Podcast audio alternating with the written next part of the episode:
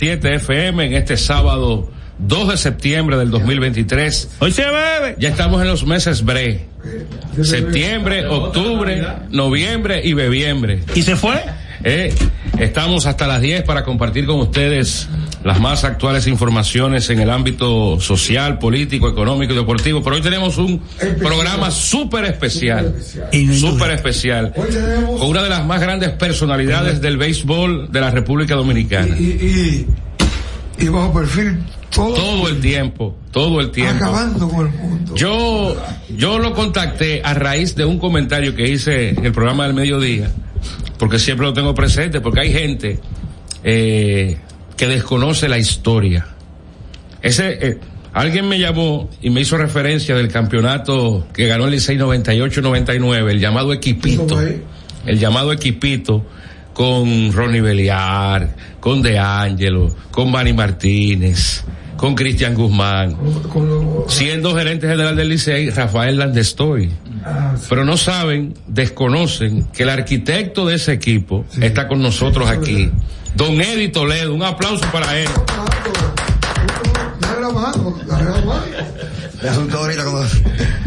Le tocó esa época difícil de transición del Licey, Te voy a decir de de eso, vamos. cuando salió Monchín Pichardo de la escena Con Ramón Naranjo. y Ramón Naranjo, después Tancredo Aybar, llegó don José Manuel Fernández y a quien instruyó a quien instruyó para reconstruir el equipo de los Tigres del Licey fue a don Eddie ¿No es Toledo. Sí, don Sí, sí.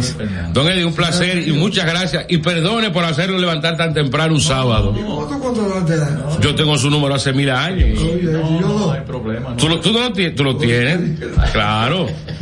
Gracias a ustedes, de verdad, me siento eh. Satisfecho de estar con ustedes aquí. Esto me trae muchos recuerdos. Eh, lo primero que, que escuchaba en la mañana desde hace muchos años eh, era el compinche, cuando estaba James Rodríguez, me Ay, encantaba ay, escucharlo, ay. Boden, etcétera, etcétera. Exactamente, o sea el que Gómez. eh. me siento bien, sinceramente, me siento bien. No, se ve, se ve diferente. No, gracias, gracias. Eh, La no, tranquilidad, y- y una y- vida tranquila. tranquila, sí, Un hombre realizado. sí, tranquilo. Una tremenda mujer. Sí, 45 Puede años de, de matrimonio Puede vamos a ser. tener. Eso es muy importante, La esa, esta- esa estabilidad. La familia. Sí, la familia. Dos hijos excelentes. Dos hijos, que no hay dos hijos como eso. No, no. ¿No siguieron sus pasos, sus hijos? Eh, no béisbol. Mi hijo a los 11 años dijo que no quería jugar, que lo quería, que quería ser era eh, eh, ingeniero industrial Sí. con Y pianista, ah, un pianista. Él es el pianista principal de la iglesia en Tampa, Florida, en la iglesia de cristiano, porque él es ¿Él vive en cristiano. Tampa? En Lakeland, que está ahí mismito pegadito. Ah, que ir, pues yo voy. Sí, en Lakeland. Ante Claudio de. Sí, sí. Déjame darte una noticia. ¿Cuál? eh, y yo sé que te, te va a gustar porque me va a poner en el line tuyo. Ya en noviembre creo que voy a ser abuelo por primera vez, dijo Ah. Va a ser padre por primera vez. bueno, yo tengo 27 nietos. 27 nietos tiene cuello. Tú tienes un roster de pelota, un roster. ¿Tú estás, ¿Roster inclu- qué? tú estás incluyendo el del ingenio CAE? Sí, Ah, está bien. claro. ¿Y por qué tú sabes que? Pues tú sabes, Una memoria. tú sabes muchas cosas mías, ¿eh? Claro, nosotros vivíamos pegados juntos y siempre hablando todo el tiempo. ¿Cómo usted, ¿Cómo usted se inicia en el béisbol, don Eddie? ¿Qué te digo? ¿Tú jugaste? Eh, sí, jugué béisbol ¿Tú amateur. eres bueno, fuerte. malo o regular? Eh, Malo. eh, regular llegando a malo. Regular o malo. Exacto. No. Pero joven, eh, había un, era cuando el béisbol amateur era bien, bien duro, difícil. Era Universidad, Colgate, Premier, Río Jaina. Eran hombres que jugaban ahí. Y yo, yo empecé ahí antes de los 16 años. Fue un, tanto así que en un playoff, recuerdo, el portero no me quería dejar entrar. Y yo iba a pichar esa noche. Tuvo que venir el difunto Ravelo a la puerta. No, no, pichar, que se pille. Pues yo no dices, tú tienes el bulto, es para entrar. Un pelotero te lo dio para tú entrar gratis, que eran 25 centavos nada más. O sea que yo era un, un bebé. Eh, pero no había tecnicismo, no, nadie te enseñaba nada y eso. Yo lo que era que tiraba durísimo. Y ya. O sea, vivía, vivía, vivía fuera de aquí, de la capital. eh, no, yo vivía en Santo Domingo, tú sabes, yo nací en la ¿En feria. Pedregal? Eh, sí, en esa área ahí. y yo viví ahí eh, por muchos Ah. años y jugué con el equipo Premier, eh, Piñao Ortiz era mi receptor, Diego Ah, Hurtado, ¿y tú pichabas con? Evers. Sí, yo, yo piché con el Sí, yo te conocía. Es probable. Eh, ahí me inicié en, en- en el béisbol eh, como jugador. Duré poco porque a los 18, 19 años el codo me, me traicionó. O sea, eh, me llegó a ver Epifanio Guerrero, me llegó a ver eh, Horacio Martínez. Y el, Que eran los grandes scouts de la época. Exactamente. Y en el béisbol profesional le agradezco muchísimo a, a Ramón Naranjo y a Johnny Naranjo. Eh, también Ramón fue padrino de mi boda y con Ramón me inicié. Ingeniero. Eh, sí, recuerdo que Ramón, el primer jugador que yo le enseñé a Ramón, eh, después que yo salí del béisbol, fue Mackey Moreno. Ah, concho murió, que más Sí, joven. Tiene Josecito. amigos. José Mackey Moreno. Sí, pues sí. Y ellos me ayudaron mucho. Ramón me recomendó con un americano amigo de él, de Los Angelinos de California. En- pero ya con Ramón, déjame decirte, antes que quizá no me lo va a preguntar, quizá no me lo va a preguntar. Este es mi, mi año 53. 53 Yo empecé en el 1970 escautear. Lo que era, sí, en el, eh, sí, eh, en el Era. 1970 yo era bird, bird dog, que es como decir un buscón ahora, pero nada más tú tenías que trabajar con ese equipo. Entonces te daban una comisión cuando tú en- encontrabas un jugador. No era, no era un trabajo ah, eh, con un salario no era fijo, un salario fijo, con los cepos de Montreal.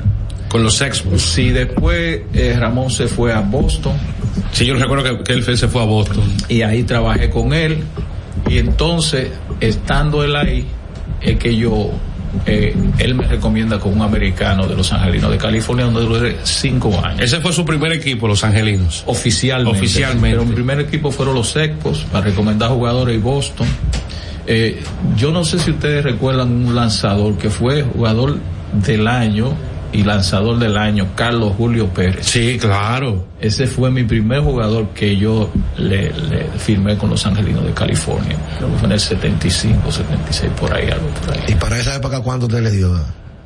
Ah, creo que fueron dos mil dólares. 2,000 dólares. Sí, Era, era mucho, porque Claro. no firmaban a nadie. Claro. Y fue un gran lanzador, inclusive a nivel de Liga Menor en Estados Unidos. Lo que pasa es que era difícil subir. Sí, en esa época era mucho- época para el latino, Sí, no se firmaba a nadie, etcétera. Pero realmente, eh, a Ramón, que en paz esté, mi padrino de boda, y a Johnny le agradezco mucho, pero realmente mi, mi, mi inspiración en el béisbol me la dio el difunto, mi amigo Tomás Troncoso, que empecé a oír ese programa desde que yo era un tiguerito. Los deportes en marcha. Los deportes en marcha. Vivía yo en Nigua con mi abuela, teniendo como siete años, siete, ocho años. Ya yo escuchaba a, a Tomás Troncoso. Me recuerdo que cada vez que yo conseguía algo de Johnny que viajaba a Estados Unidos, a, a las transmisiones que hacía Sí, sí. allá, me traía revistas y cosas de eso. Y yo se la llevaba a tomar un programita que él tenía como de 10 minutos en el canal 7 en Raintel, ahí en la feria. Yo iba a las 6 de la tarde y estaba ahí. Él le llegaba un cepillito rojo que tenía y yo le daba eso. O sea, ha, ha habido mucho, mucha, muchas personalidades que me, que me, me ayudaron en mi inicio en el béisbol, me dieron la oportunidad. Después de, de ese paso, me imagino que en esa época era mucho más difícil el trabajo de escauteo por el tema de que había que salir a buscar, a descubrir Bueno, esos talentos. Exactamente. Yo, yo tengo anécdota que tú, si yo te si yo te digo a ti que era tan difícil y tan, qué sé yo, eh, rudimentario, que yo firmé un jugador en un play de dos bases, De dos bases. en un sitio que le dicen La Lomota, en, en- ¿cómo se llama el pueblo? 10 kilómetros más adelante de Santiago, donde tira mucha piedra. Licey. No, el otro. Bodao, Piedra eh, No, no, no. Después de... Después del- de Eh, Santiago. eh. Sí, que, que siempre hay problemas. Eh, ¿Cuál? Santiago Rodríguez. No, no, no. No, no, No. Cienfuegos, Cienfuegos. no, la ¿Cómo se- carretera, tú sales de Santiago, Navarrete. Navarrete. De donde era Hay Guaraguer. un lugar, exacto, Sí. hay un lugar que le decían la, la Lomota. Y me llevaron ahí a ver un juego. Y había eh, home, primera, segunda y home. porque en el right field no se jugaba, ni el right field jugaba, ni el segunda base no había porque era una barranca. Era una barranca. Y ahí pichó José Martínez. José Martínez. Y ahí, pues, ahí lo firmé yo ese día. Que, que jugó en la Grandes Ligas un poquito. Sí, sí, sí, así es. Que tú debes averiguar, a ver, o recordarme. Juan Marichal ganó una, alguna vez 20 juegos en Liga Menor. En Liga Menor. Uh -huh. Chequéate eso. Yo no recuerdo, pero lo voy a chequear. Porque José Martínez, en, en, en una clase A en la South Atlantic League, ganó 20 y perdió 4. Ese, ese pelotero. Y después jugó con, pichó con Houston un poquito.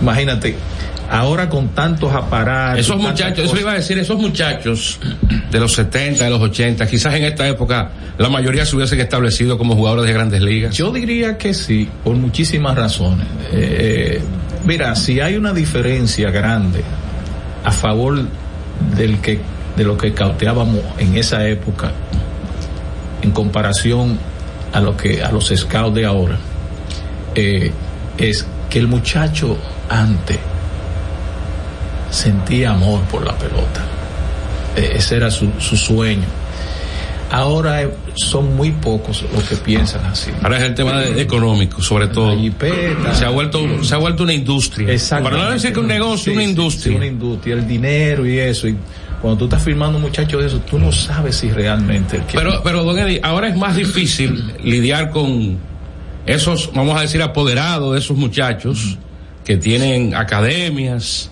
que tienen instalaciones, complejos, uh -huh. donde viven los, los, los, jugadores viven ahí, duermen ahí, practican ahí. Pero yo tengo un tema con eso, y es que yo entiendo que ahora los, esos, esos muchachos practican mucho y juegan poco. Contrario, como usted decía, antes era, nadie enseñaba a nadie. Era algo silvestre, algo eh, talento natural, uh -huh. pero eh, con el, con el, el juego eh, constante y jugar con hombres, como ustedes en esa época uh -huh. del béisbol amateur, eh, era un producto más terminado, bien terminado, bien acabado. Sí. Es lo que te digo, inclusive los, los jugadores de esa época que alcanzaron las grandes ligas y, y fueron estrellas, eh, eran ya jugadores personas maduras, eran adultos. Se, se establecían muy tarde. Varios de ellos fueron guardia y nadie guardia a los 15 años. No, por eso, por eso esas carreras fueron tan cortas. Eh, sí, eh, eh, pero eran. Eran carreras de 8, 10 años, como mucho, como Gracias. mucho, como mucho. Eh, no eran carreras largas, sí. como, como ahora vemos jugadores que duran 15, 16, hasta 20 años en grandes ligas. Ahora en esa época era mucho más difícil. Bueno, ahora, ¿qué te digo? Porque ahora un muchacho se establece con 21, 22 años. Sí, pero eh, los muchachos ahora tienen la ventaja. Antes hubieron peloteros que una lesión los sacaba de por vida. Exacto. Por más sencilla que fuera. Ahora no. Ahora un muchacho se lesiona y hay jugadores y, y y hay, hay operaciones dos, tres, cuatro, hasta cinco veces. La ciencia lo ayuda. muchacho, exacto, sigue, el muchacho sigue y alarga su carrera. O sea que tienen esa ventaja, que ya una lesión no, no le troncha la carrera a un jugador muy difícil, muy difícil que por una lesión deje de jugar. Después de ese paso por los angelinos, eh, ahí es que usted va a trabajar con los Mets de Nueva York. Con los Mets de Nueva York en el 1980, el señor Joe McElveen, que fue mi supervisor cuando era con los angelinos que yo estaba, me, me, me, su esposa me llamó, Eddie, dice yo que no firme de nuevo con los angelinos.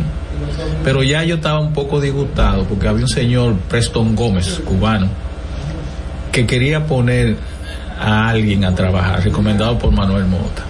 Y yo sabía, y había problemas, el director del CAO me quería dejar, el, se armó, entonces al yo recibir esa carta, yo me alegré porque ya yo tenía una ventana por donde salir. Exacto. Y, y después él me llamó al otro día, después que su señora me dice, no firme, me acaban de nombrar director del CAO de los Mets de Nueva York. Y ahí es que yo empiezo con los Mets estando ya en el banco de reserva, porque yo trabajé seis años en el banco de reserva. Paralelamente. Paralelamente, tú me veías en la normal a las 5 de la tarde con una corbata dando rolling muchas veces. Y cuando venían los fines de semana, yo agarraba cinco, cinco pelotas o diez pelotas en una saqueta, un bate y me montaba en una guagua. Porque yo los tres primeros años, dos primeros años me iba cauteando y yo cauteé a pie prácticamente. No tenía carro. Y, y ahí me inicié con los medios de Nueva York con el señor Malcolm. Después tuve que salir del banco porque me pusieron a cautear Latinoamérica y los viajes. En el banco ellos no querían que me fuera por... Fui un buen empleado que en seis años tuve una sola falta, que fue la vez del ciclón David. Un, un solo día fallé. Que a propósito cumplió años el ciclón David en esta semana. 44, 44 años. Y, y me cambiaron, me cambiaron de la mañana para entrar a las 3 de la tarde. Después me dijeron, si tú puedes venir a las 5 o a las 6, porque yo jugaba softball con ellos en la liga interbancaria, tenía muy buenas relaciones. Ellos no me querían dejar en el banco, pero cuando vinieron los viajes, yo tuve que abandonar. Eh, renuncié y seguí con los Mets, ahí duré 26 años. Con los, 26 años con los Con los Mets. Con los Mets de Nueva York. Sí, en una ocasión le dio los uniformes a los Marcos. De, de, que tenía guardado, de verdad. Exacto, exacto. Estamos vestidos los. Sí. Lo que di, ¿cuáles son las características principales para firmar un pelotero? Para mí, Exacto. para mí, Buena pregunta esa. atleticismo, atleticismo y make-up. Eh, eh, mente bien amueblada y que sean buenos atletas. O sea, no, no es que como decimos popularmente, que las cinco herramientas que tire, que bate, que corre. Yo te digo la verdad, hay muchos jugadores que han sido dados de baja con cinco herramientas Con las cinco herramientas. porque no tienen esa actitud. Por ejemplo, a Julio Rodríguez, el que lo vio, los scouts, incluyéndome a mí en parte, pero yo no, por eso no descartaba a Julio por lo que decía la gente. Pero yo soy honesto. Yo sí estaba casi seguro que él iba a ser un jugador sólido de las grandes ligas. Un jugador 55. Que un ¿Teléfono? jugador, pero porque Julio era an- anchito aquí abajo y esos jugadores se ponen a. Eh, sí Dame. Buenos días, 809-683-9999. ¿Qué es lo que tenemos? No, no, que había una llamada pero se cayó. pues sí y Julio se fajó Julio inteligentísimo eh, se fajó Eso lo trabajó, formaste tú. sí trabajó con su cuerpo eh, trabajó duro Bueno, alegre. no un tipo oye es un alegre. ¿Tú le has visto los ¿De cuánto fue esa ¿Cuánto firma, un millón setecientos Un millón setecientos mil dólares. Buenos días. Sí, buenos días, Tomás y los lo demás de compite. Saludos para Sí, el Toledo. el teléfono conmigo aquí. Ay, Una pregunta para don Eddie. Eddie, ¿cuál es tu insignia, su carta de presentación de, del jugador que usted ha firmado? Cuando queda, que usted te- yo firmé a ese. O sea, de- de- él le pregunta de todos los jugadores que usted ha firmado, ¿cuál ha sido el que usted ha El- dicho? el "Ese top, el firmé top. yo"? La estrella tú. El número uno. O sea, mi favorito. Sí, eso No, el, el, el- No, no, cuando no, hay- no está firmado. Ajá. El mejor. Sí, que, que- sí. Que tú dices, este hombre va a triunfar en. Bueno, ya usted dijo Julio Rodríguez es uno. Julio Rodríguez ha sido el mejor. El mejor. Ya, es, es que inigualable Eso lo que él está haciendo. Y lo que va a hacer, lo que está preparado lo para a hacer. hacer. Yo recuerdo que cuando él subió, Y a tenemos que salir de los marineros, sí. Si tú le dices un. no, a mí me sacó el nuevo internacional, un borico, para Ah. poner su gente. Ah, Sí. Me pusieron una, una, condición, sí. Eh, mira, yo digo algo, escúchame que haga este Sí, no.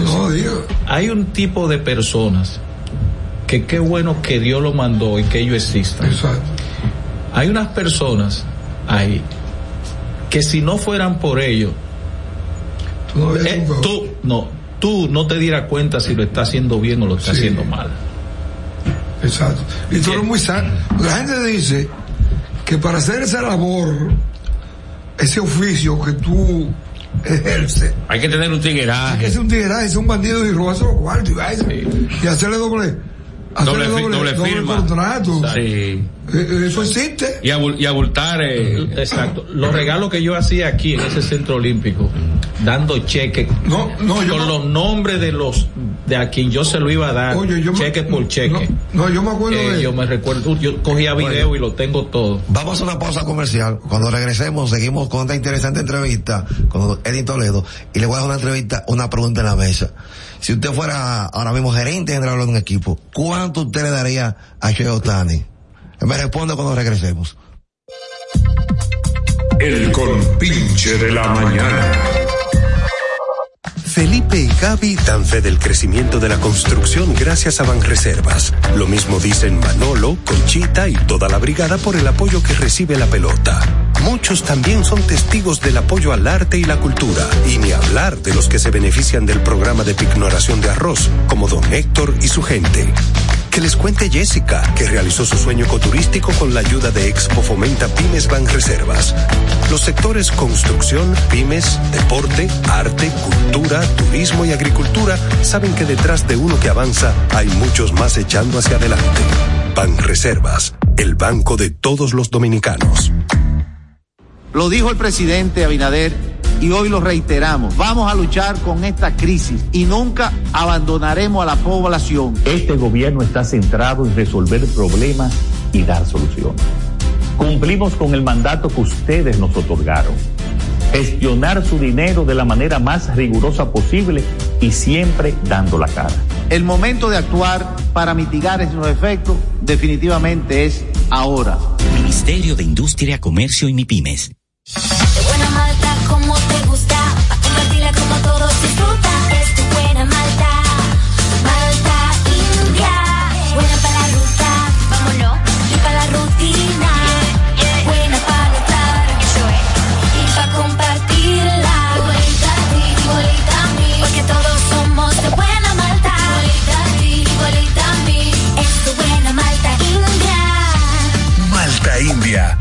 Somos de buena malta, alimento que refresca.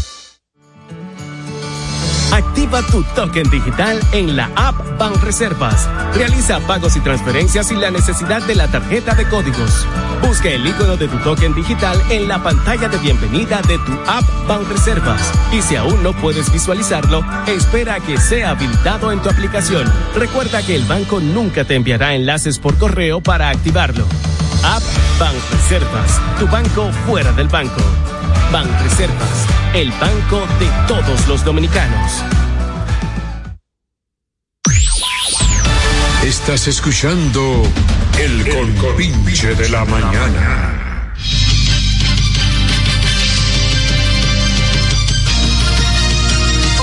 Okay. Seguimos con el compinche por la Roca 91.7 FM. 809-683. Este señor que está ahí. Heisy Vázquez. Este señor que tú dices, yo digo ese señor. Bueno, pero es Heisy Vázquez. Eh, encargado de. Y aquí está bendecida Sánchez también. Ella es parte del programa. Un placer. Sí, un placer. Ella, ella se llama Dichosa. Sánchez. Dichosa. Dichosa Sánchez. Me nombré por eso.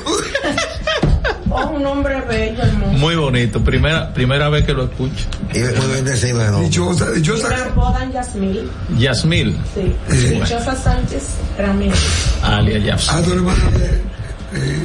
De Danilo por ahí, esa gente. Lorena, y vamos con la, con la respuesta. ¿Cuánto usted le daría a Otani? Eh, ¿O cuánto vale para usted? para mí, ¿qué te digo? Eh, él se merece Todo. Todo, como dice Ramón. No hay ni ha habido jamás Un jugador. como él. Yo, si yo pudiera enseñarle el reporte que hizo el scout de Seattle cuando fue a verlo, que fueron dos veces y una vez me invitaron a verlo, yo no quise. ir. A Japón. Qué bueno que sí, y qué bueno que no fui porque hubo un temblor de tierra Ay, ay, ay, ay. terrible allá. Eh, mira, nadie ha sido mejor que él ni es mejor que él. Eh, tú tienes un dos por uno más todo eso que te trae, que, que envuelve Publicidad del equipo, publicidad, eso no tiene precio. Yo, si le dan 600 o 700, lo que el equipo le pueda dar, él se lo merece. Y, y con el caso de, del- del joven de aquí, de Juan Soto. Juan Soto. Yo dije aquella vez que él debió agarrar eso. 440 millones. Sí. yo, yo dije que sí. Que, se- que debió coger. Sí, porque él debió Eso cogerlo. mucha gente. Eh, sí, yo, yo dije eso, pero tú sabes, los agentes son los que dirigen los muchachos. y Yo estoy seguro que él quizás lo hubiese aceptado. Hoy en día usted cree que vale los 400 todavía. Es probable, pero no creo que haya muchos equipos inclinados ya que puedan. ¿Usted llegó a cautearlo a, a- a Soto? No lo conozco, no lo he visto nunca ni siquiera personal. Nunca lo ha visto.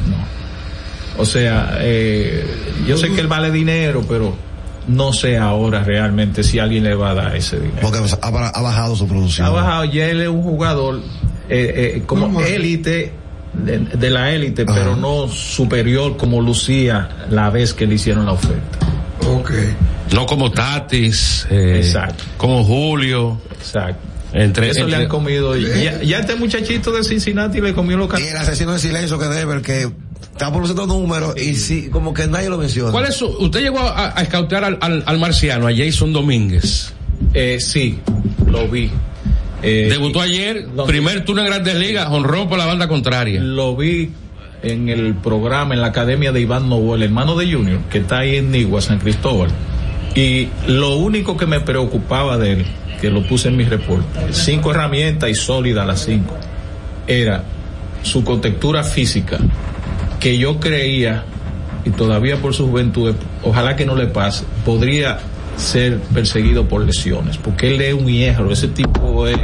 eh, ¿Tú recuerdas a Jay Payton? Sí, sí, a Jay Payton que era de los Mex. Sí, que lo traje con el Licey. Usted lo trajo para el Licey, sí. Eh, Jay Payton era así mismito, una roca, pero una cosa terrible, fuerte.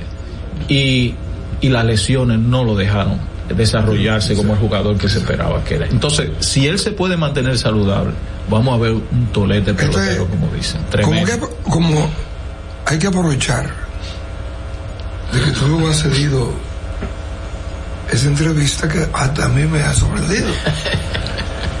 eh, ¿Qué tú crees que va a pasar con Wander Frank? Eh, Me- ¿Qué me te digo? Porque ya salió otra, Eh, otra vaina, acusaciones. Ah, Fíjate que lo que ha sus cosas parecidas que le han sucedido a jugadores norteamericanos, eh, hasta dónde han llegado, que han sacado el jugador de béisbol. El lanzador aquel de los Dodgers. Trevor Bauer. Pre- eh, prefirieron pagarle esos 43 millones. Sí, en su casa. Y, y- y está por Japón ahora. Exactamente. Está, eh, eh, lo O sea, sacaron. Addison Russell de los eh, Cubs. Exacto. A mí me preocupa y, y, y si sucede algo en contra, que vamos a cruzar los dedos que no, nadie puede acusar que de- es porque es latino. Eh, No, porque hay, hay un precedente, hay con, No, con todo me- el mundo. con dicho- norteamericanos. Me, me han, me han dicho gente que lo conoce. Y es un tema muy delicado porque En mira el caso del, del pitcher de los piratas venezolanos, Felipe Vázquez. Sí, sí. Fuera de béisbol. En, el supermercado, en el supermercado nacional me encontré con una persona que me dijo que van a salir muchas cosas esas. porque era enfermo con los menores. Sí, qué lástima. Enfermo. Qué lástima, es una lástima. Bueno, es como te digo. Él tiene un eh, muchacho joven, sí. millonario, un carrazo. toda la, todas las herramientas, pero ¿qué te digo? Eh, lo que se está diciendo, lo que se dice por ahí se escucha. Eh, él está en un problema serio. Sí, él está en un problema muy serio, Sí. muy serio. Y, y en este caso no tan solo son los dominicanos que están haciendo las investigaciones, sino la MLB y, y, y la, y la gente de No, y que que la MLB sin no importar que aquí no se- se llegue a un arreglo Sí. con las personas que están demandando, No importa. si MLB hace una investigación y determina que hay un, un, un dolo, algo, Sí, sí. Ellos van a tomar su propia Eh, La- La, decisión. última decisión es de MLB. Él está en una posición, vamos a ponerlo así, muy delicada. Muy delicada. Muy delicada y, y, y, y dolorosa para nosotros los Y lo peor del caso es que no es una querella, son dos. Porque si fuera una. Ahora- ahora se habla de una tercera. Otra tercera. No, otra salió ayer. A- ayer hoy, Salió otra de 14 años. Ahora se habla de una tercera. eh, y se habla de demanda. otra que, que ahora todos van a demandar para que le dé cuarto. Qué. Don Eddie, ¿cómo usted llega a la pelota de invierno? ¿Fue el Licey su primer equipo Sí. con que usted trabajó? Sí, bueno, yo fui que rompí el hielo, que fui el primer gerente general del béisbol dominicano, sin venir de, de, de familia y eso. Yo vine del populacho de abajo. Sí, porque a la sazón eh, las águilas tenían a, a mi amigo Kilvio Hernández, O sea, que era hijo de Tito Hernández, el presidente de las águilas. Y otro. Eh, Tete Antún era el gerente de las estrellas. Exacto, Eh, exacto, exacto. La dirección vieja. Exacto. Fíjate, eh, eso fue en el 94 cuando eh, ganamos la liga de verano. y yo fui muy un hijo para mí fue mi papá. Eh, es una de las personas el que lo conoció tiene que decir que si hay una persona un humano que ha conocido que no tiene falta como humano señor José Manuel Fernández que engloba en su gente un caballero Y- y- no, una humildad y, y- y un- y una actitud de ayudar a la gente y cosas terribles. Entonces, nosotros nos hicimos muy buenos amigos, su familia, sus hijos, doña Mercedes. Eh, son uno, son estrellas, una familia de verdad. Y ganamos la liga de verano, tenía buenas relaciones con, con él. Y un día eh, me dice mi esposa, oye, eh, llegaba el periódico hoy, que estaba ahí en la Luperón era, el hoy, el periódico. No, San Martín. Él- no era En el Luperón estaba el ¿Cuál siglo, el siglo, el siglo. Yo estaba ahí. Dijo a mi señora Eddie, ven acá y Eddie. ¿Qué? En la página principal Bien inventando, vaya. de, De deportes. de deporte Que bien bonito. dice Eddie Toledo, gerente general Tigre del Licey. Digo, ¿qué? Ay. Y digo, ya yo sé dónde ¿De viene. Martín o Telegram? Me sorprendí más de lo que me alegré. Ah. De ver- sí, ¿de dónde yo iba a pensar que alguien se iba a acordar de mí para ponerme a- al Licey? Al Licey. Y digo, yo creo que sé quién es. Y llamo a don José Manuel Fernández, que fue, era el presidente, Era el que iba a presidente. ser el presidente del Exacto. equipo. Y le digo, don José, buenos días, qué sé yo. Y antes de darme el contestado, dice, es para que no me digan que no, que lo puse ahí. Ese señor Tremendo. es una estrella. Sí, Ella me, increíble, me llamaba al diario. increíble, increble. Venga, tomar un café como, oye, a las 4 de la tarde, salí yo para allá mismo que estaba, Increíble. es al lado de, de Viamar, cerca de Viamar ahí. Sí, sí. ¿Está Jerry Williams? Aquí, Sí. sí, Jerry en la Kennedy. Sí, iba yo, no, no, para hacer chiste y vaya. Tremendo. Una persona esa- nada más que el diablo. Chévere y muy, muy, muy gente. Y te ayudaba en lo que Pero fuera. le, le tocó un- un- una época difícil. Sí, la bueno, época de vaca te- flaca. Te voy a decir, te voy a, te voy a decir, bueno, él me nombra, mucho, mucho yo eh, le digo, bueno, vamos para adelante, vamos a echar el play. Voy y veo el Licey novatos dominicanos cero, criollo cero. Ese, ese line-up, eh, perdón, ese roster del Licey, que se lo mandé a un amigo mío para ver si quería manejar el equipo, Steve Swisher, que fue un catcher del Licey precisamente. ¿Tú sabes lo que él me dijo cuando vio el, el- roster? Me dice, pero yo no necesito ir para allá, yo de aquí yo manejo ese equipo. Estaba Pedro Martínez, qué sé yo, qué, el otro, Grandes Ligas, todos. Y digo, no, pero eso no juegan, no juegan. Con decirte que el único pelotero dominicano que yo eh, tenía que iba a jugar era André Duncan, que se lo prestaban a Colombia todos los El años. hermano de Manuel Dunte. Exacto. Entonces, ¿qué sucede? Digo, bueno, don José, aquí tenemos, primero que hacer buenas importaciones y segundo, reclutar pelotero dominicano. ¿Qué sucede? No había draft. No, no había draft, no.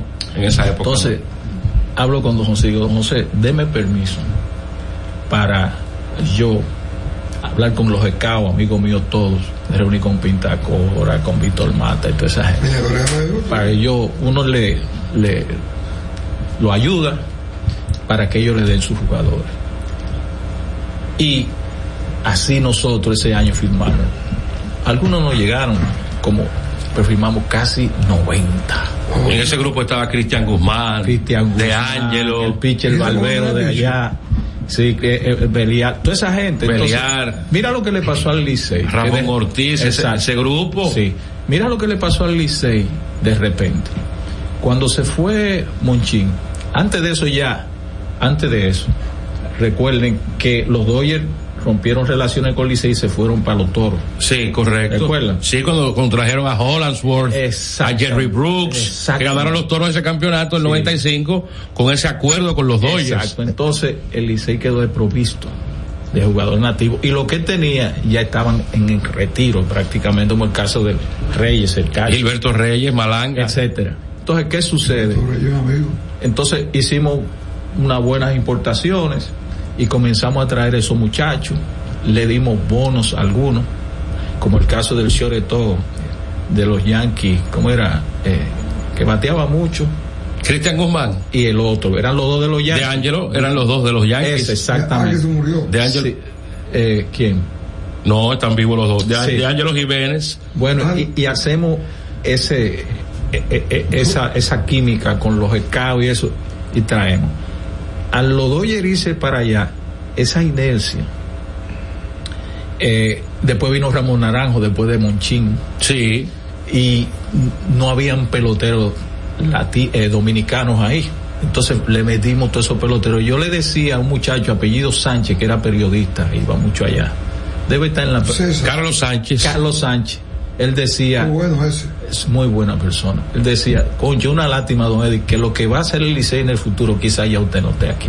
Porque aquí hay jugadores. Esa- es- eh, eso, eso me pregunto yo, ¿por qué usted salió después de haber hecho ese Eh, trabajo? Fíjate, yo quise ser fiel al, al, al difunto don José Manuel Fernández. Yo, eh, cuando se cumplieron los dos años, eh, el señor Edet también eh, ya fallecido, era el tesorero y me dijo, oye, cuando yo quiero que tú te quedes conmigo, cuando don José se vaya. Pero yo quería como mantener eso. Con Esa fidelidad. Sí. Y cuando yo le dije, dije eso a don José, la respuesta fue sí, pero puso tú eres el que sabe. Ya ahí yo me di cuenta Sí, que él prefería que no, que no fuera. Y yo no acepté. Ahí es que entra donde estoy. Entonces, esos jugadores fueron creciendo, creciendo, y el Licey jamás se ha caído. Lo mismo ha pasado con Gigante y con Estrella Orientales. Después que se subieron ahí arriba, no. no Usted, usted después fue a Gigantes del Cibao. y cinco años. ¿Cuánto- Qué duro fue eso. ¿Cuántos equipos tú- has? Tres, pero yo trabajé con las águilas, Pero asistiendo no, no, a- no. al chilote lleno. Tres. Licey, Gigante y Estrellas. Y todos Yo en el sótano lo cogí. Yo, yo recuerdo que tú querías hacer una vez en águilas. Te llamaron. no sé. Ah, bueno, sí, cuando se fue Maniacta, yo tuve tres reuniones. Eh, me of- eh, Papi Bisonó, fue una recomendación de Miguel Liloné y Papi Bisonó. Y no se dio realmente la, la última reunión, porque cuando me hablaron de, de tener, ah, había una cosa seria ahí. Y cuando me llamaron, que tuve una reunión con Kirby Hernández, que era el presidente, allá en Santiago, para decidir. El hijo de Tito. El hijo de Tito Hernández. Me, me dijo que yo tenía que estar durante el torneo cuatro días a la semana sin salir de Santiago. Uy, Yo era el director de Tampa, no podía hacer eso. Y déjame pensarlo. Y después yo no hay, no hay forma, porque yo tenía que estar aquí. Eso, eh, eso, eso viaje a San Francisco, esos cinco años. Yo Que, le agradezco a dos guardianes serenos en el parador Miguelina. Cuando yo salí de San Francisco, yo tenía que dormir ahí como a las dos y media de la mañana, un sueñito, para llegar a la capital, para levantarme a las seis otra vez, y, y eso era todos los días, todos los días. Son muy fuertes. Era fácil. Entonces yo le A mí digo, me, no, me- me hizo alguien eh, una historia suya de, de esa época. Ten cuidado, eh. No, eh, sufrimos el, pa- el- pasó por el país una tormenta, un fenómeno atmosférico y estaban los importados de los, de los, de los gigantes en el hotel Las Caobas allá en San Francisco Oh, sí. de Macorís y había problemas con la comunicación. yo, y Don Eddie se apareció allá sí, bajo la tormenta. bajo la tormenta. Eso me lo dijo una gente en San Francisco Sí. de Macorís. Sí, devuélvete, devuélvete, me decía el presidente del equipo, el papá de ti. Devuélvete, mi hijo. Que... Digo, no, yo voy para allá y me aparecía allá. Eh, yo tenía unos, unos peloteros buenos ahí, Brad Nelson y compañía. Y cuando yo estaba en el hotel, que yo llegué así, y yo le dije que yo, yo vine a verlo a ustedes. Es- esa gente como que dijeron, espérate, eh, esto es de verdad. Sí. ¿Tú me entiendes? Inclusive, en los gigantes y le agradezco porque me, me hicieron reconocimiento y me tienen en una tarja y una cosa y dicen que, que gracias a mí y todo. Y es verdad, tuve la suerte de llegar, de llegar, tenían como dos, tres años en el sótano, había una situación de jugadores con dueños y cosas.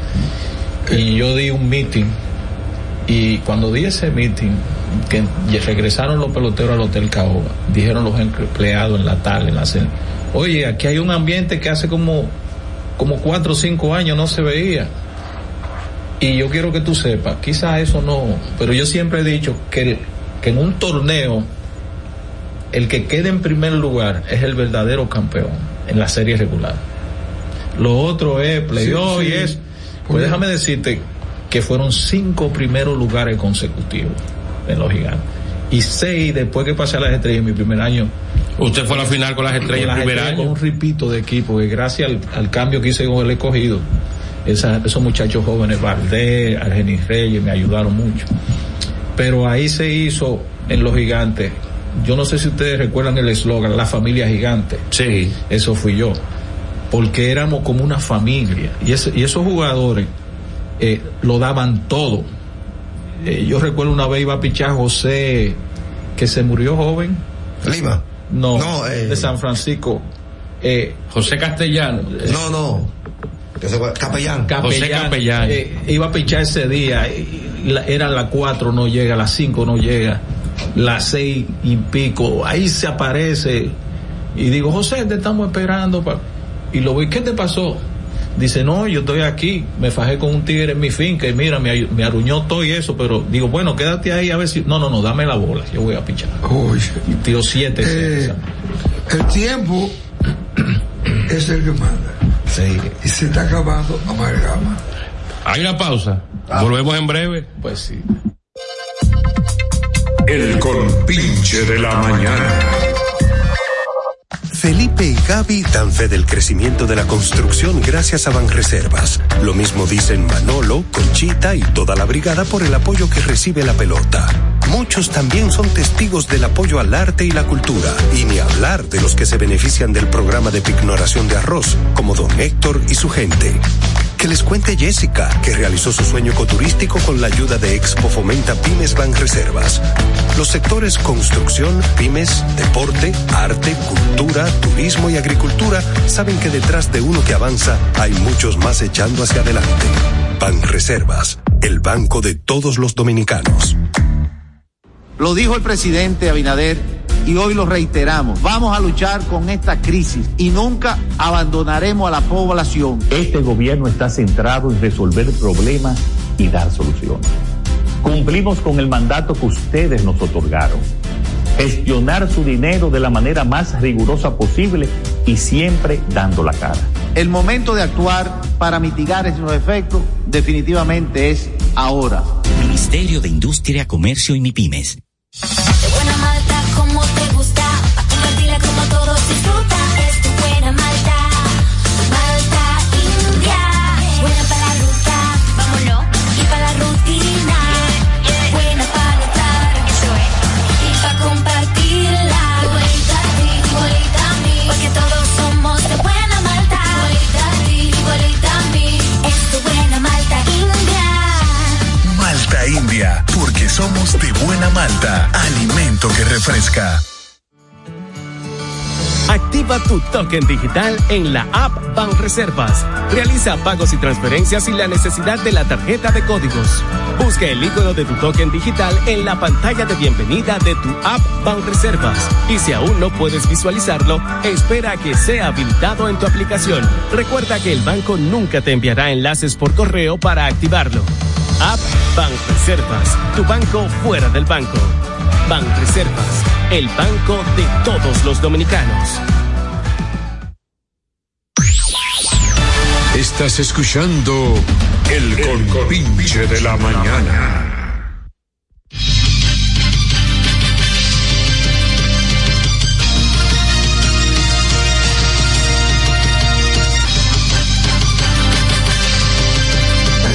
Estamos conversando con eh, Eddie Toledo, el jugador. ¿verdad? Sí, yo jugué. una pregunta. Un, espérate, un hombre serio, honesto. El tiempo nos está acabando, vamos a aprovechar y hacer Hemos, teni- preguntas. eh, hemos tenido la suerte de tener grandes scouts en República Dominicana. ¿Serio? Pero si hay que hacer un top 5, yo no, lo pongo no voy a poner el orden. No voy a poner el orden, pero tiene que estar Eddie Toledo obligatoriamente en ese top Por aquí 5. le dicen- Y, tengo que- y hay que hablar de Horacio Martínez por la época, de Epifanio Guerrero. No, por ahí, ¿Eh? Eddie está en el grupo de Fanny. de Fanny Mira, Guerrero. si hay algo que yo reconozco en mí mismo, que yo me lo atribuyo a suerte, o quizás como yo soy con, con, con la gente y eso, es que desde que yo empecé hasta ahora, siempre yo he tenido pelotero en grandes ligas. O sea que, que no ha bajado. ¿Cuántos se le han establecido? eh, ¿Cuántos le han debutado Han en Grandes. Ligas? Yo tengo 51 mal contado. pero quizá hay alguien que tenga más que yo ahora, como me dijo Sí, pero también es un tema de calidad. Sí, ahí voy. Me dijo un scout de, de Los Angelinos, se me puso así en el oído y me dijo, eh, hay gente que quizás hayan firmado más peloteros que usted. Y yo sé a quién se refirió, pero lo suyo impactan en el béisbol. Ahí, ahí, ahí está Nelson Cruz, José Reyes, Octavio Dotel, Carlos Gómez, Quilio Carlos Gómez, Veras, Castillo, Julio Rodríguez, ahora subió Noelvi. Noelvi Marte.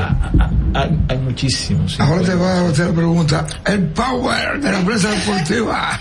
El hombre que se tiñe. Toledo. Sí, se Toledo. El guachimán. ¿Cómo es el proceso de un scout poder firmar a un jugador en la República Dominicana? ¿El scout va a la academia local o la academia local va a donde el scout?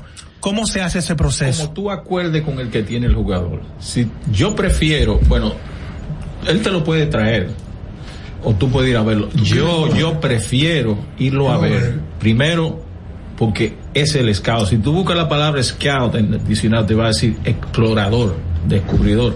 Eh, Tú vas al lugar, pero ¿qué sucede cuando la diferencia que hay a favor tuyo cuando tú vas en vez de que te lo traigan es que casi siempre hay unos o dos mejores que el que te van a enseñar en el programa, que no están listos en el instante y por eso no te lo enseñan. Pero el scout, por ejemplo, yo me gusta la proyección. Yo he ido a ver el jugador que me dicen, este es León, digo, sí. Por ejemplo, un día un muchacho me tiró 94 millas en Baní, que me mandaron, me, me, lo enseñaron, me buscaron. Y yo no firmé a ese, digo, mira, el que yo quiero firmar es a ese. Sí, eso se da mucho. No tiraba ni siquiera 85, tiraba 83, 82, 84. Pero tenía proyección.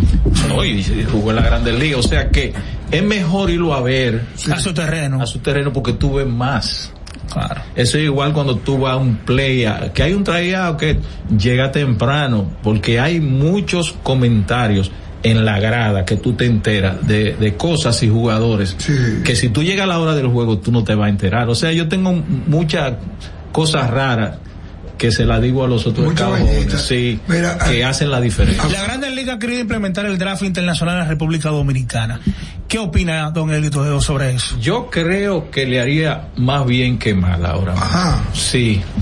Ahora mismo, antes no. Sí, bueno, antes porque no había, ahora hay mucho, mucho problema, está un poco desorganizado el negocio en República Dominicana. Aquí. Sí, miren lo que están pasando con los niñitos de 11, 10, 12 años en el terreno de juego y cosas, o sea, yo ya como- pienso eso ya como padre.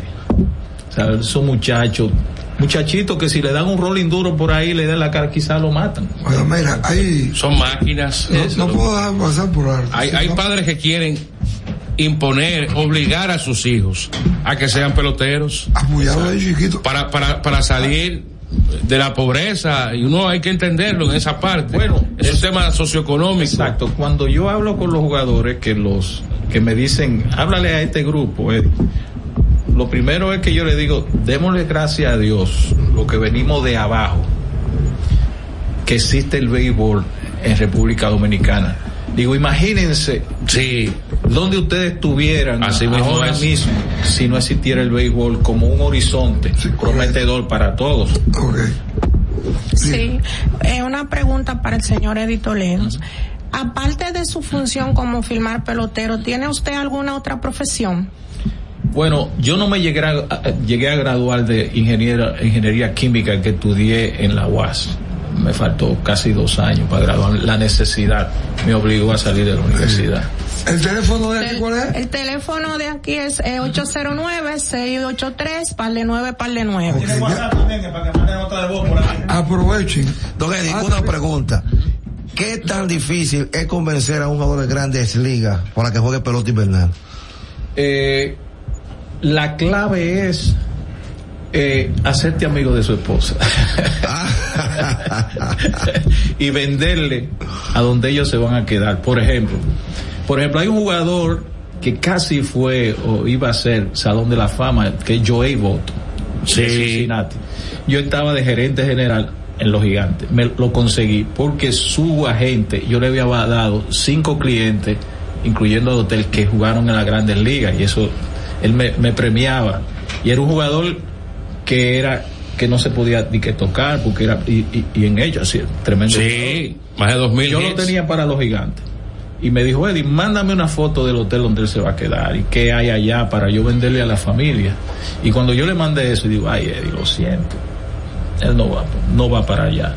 Y yo llamo al escogido. Lo trajo Mario Soto. y, le- y yo se, yo soy que se lo cedí al escogido. Digo mira llámate allá a la oficina y llamé y él vino para el escogido. Eh, algo, algo, algo parecido ocurrió hace unos años con este jardinero de la- que era de los gigantes de San Francisco. Eh, oh, el, el que era medio atronado. Sí, sí, sí, ganó tres series mundiales con los gigantes que vino Sí, con los no, toros. era- era un- era un- Él vino a jugar con los toros por casa de campo. por casa de campo es una ventaja que tienen los equipos también. Que te cuadraba feo. Sí, eh, un peloterazo Mira, Sí, hay- porque lo daba todo en el terreno Yo no quiero dejar pasar por alto una pregunta que me, me está trabajando a mí. El comportamiento de David Ortiz es un hombre que siempre trae polémica. en la farándula, Siempre farandulero. tiene- A él lo he trabajado con uno que le dicen eh, un, un pájaro, ¿cómo La Berni. La Berni, discutiendo, diciendo esa vaina de adentro. Salió eh, diciendo que el está todo con, en un sillón con una almohada ahí, puesta ahí, lo- en su genital, entonces. Entonces, ¿qué, qué, qué, qué forma, qué consejo, quién es que tiene que hablar a David para que se arregle? Porque para mí los famosos no tienen vida privada. ¿eh? Exacto. Eh, eh, Es una situación muy difícil. Ese es David Ortiz. Ese es él. Y yo creo que él disfruta ese ambiente donde él se mueve. Farandulero. Sí, farandulero. Todos pensábamos que después de- del tiro, que se iba a tranquilizar. Entonces eso me da más fuerza de que yo te dije que ese es David Ortiz. Porque él, él le gusta eso, él disfruta eso. Eso, eso eh, yo creo que, bueno, creo no, como él no está jugando ya béisbol, que era su pasión, eh, eso llena, esa forma de él vivir llena la falta de, de la pelota. ¿Tú crees que es algo personal? ¿En qué sentido? De él, como tú mismo dices. Sí, a- a él le es- él, él gusta. disfruta, él disfruta eso. Y déjame decirte que la gente lo quiere muchísimo. Don Eddie, Lo, lo adora. Don Eddie, y usted mencionó que firmó a Nelson Cruz. Sí. ¿Usted no le dio un consejo a Nelson Cruz cuando fue nombrado gerente del equipo dominicano del Clásico? ¿No le dijo, eh, Nelson? Dijo eso. yo, yo, yo, yo, él y yo hablamos. Ah, Y tú dices que no. Él y yo hablamos Usted- y ese tipo de ¿Usted cosas. cree que tiene que retirarse ya, Nelson Cruz? Yo creía que antes de, este, de esta temporada debía Eh. hacerlo para retirarse como con, con cierta eh, algo que Sí. dejara en el momento. por la puerta abierta, Exacto. por la puerta grande. Pero Nelson va a ser un ejecutivo de las grandes ligas. He escuchado que el comisionado le tiene un, una posición para que represente el, te- el béisbol Sí, internacional. yo, Oh, excelente. Eh, sería una buena decisión y he escuchado eso fuertemente, que nada más estaban esperando que él se retirara para darle la, la pos- eh, y él no se ha retirado todavía. posición. No, él va a jugar aquí con los gigantes. Mamá, sí. Él dice que quiere jugar Es aquí una con los gigantes primicia. este año. Pues, claro, una primicia aquí en el Sí, compinche. él dice que quiere, quiere jugar este año aquí con los gigantes. Sí, quiere. Un atractivo para la para Lidón. ¿Se puso una noticia ahí? entonces? Sí, eh, él, él lo ha expresado, él ha dicho que, que tiene, tiene intención de jugar con los gigantes antes de definitivamente retirarse del Bueno.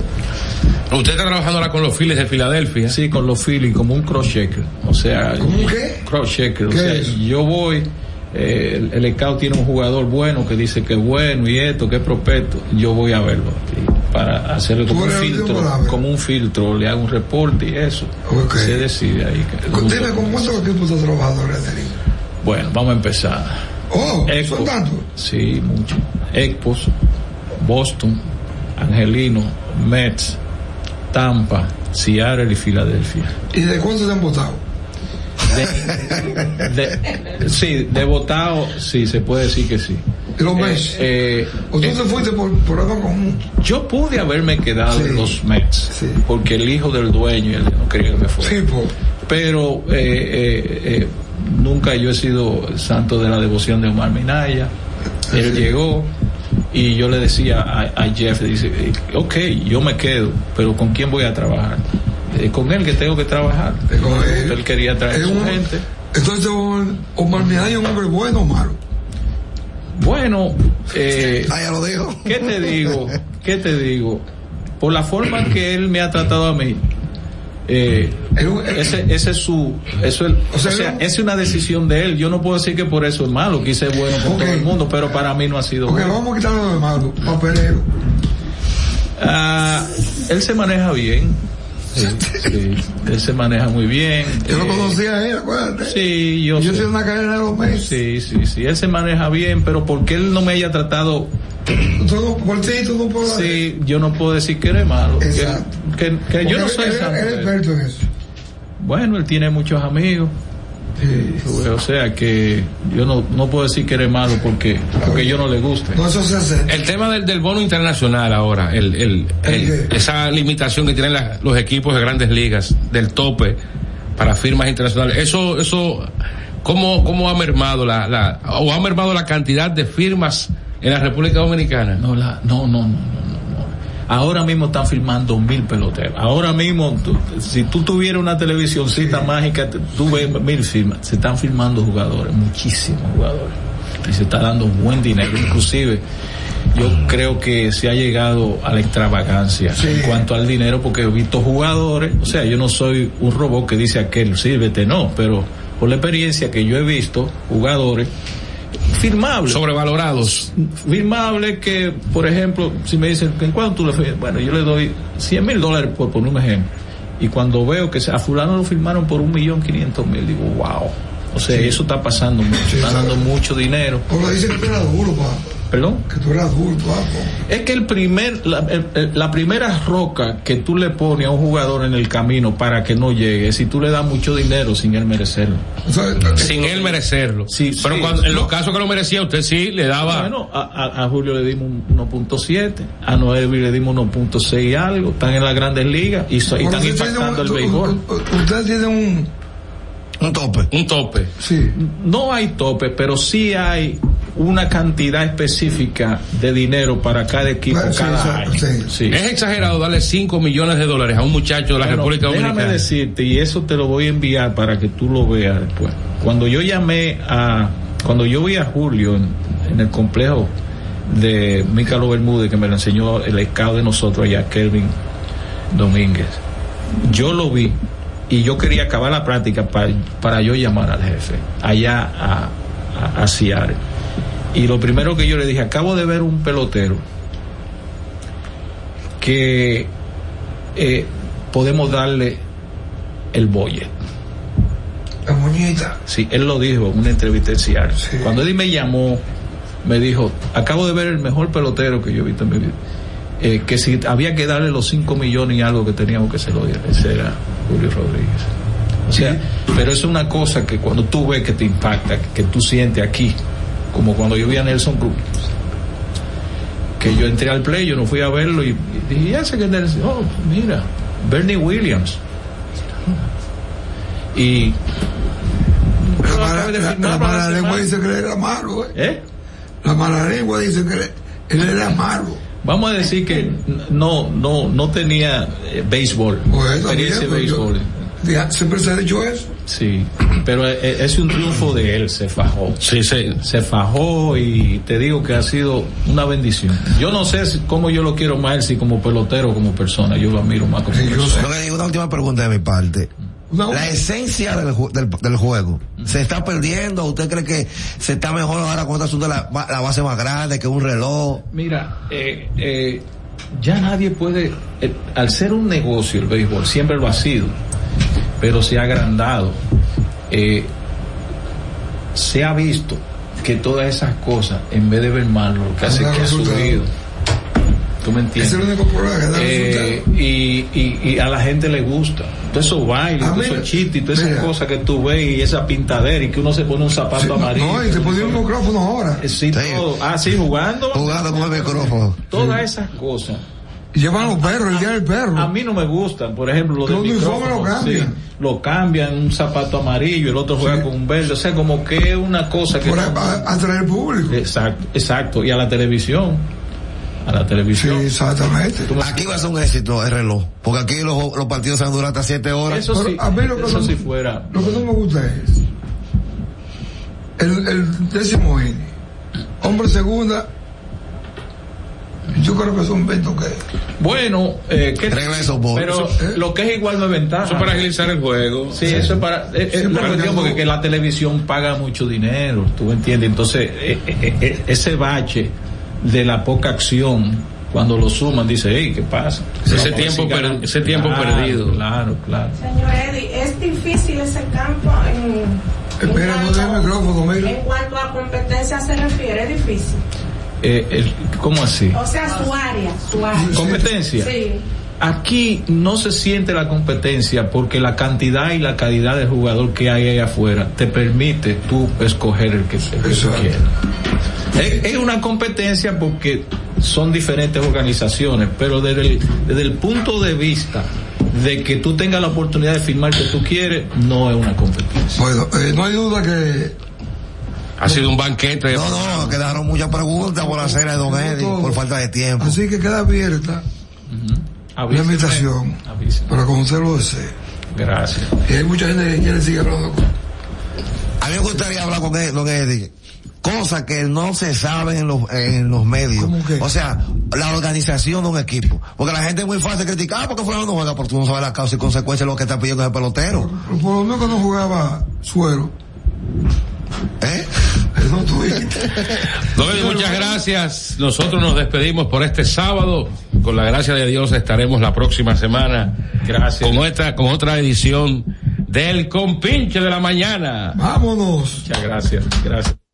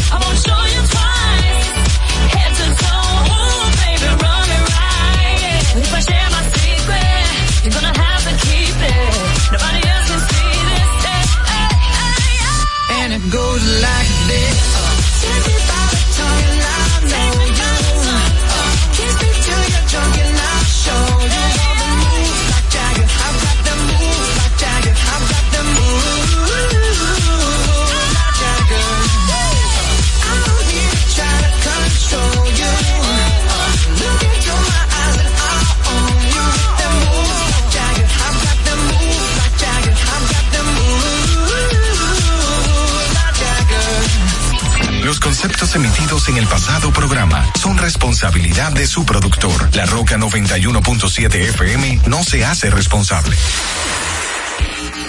En el siguiente bloque de música, esto es lo que escucharás. My side of the street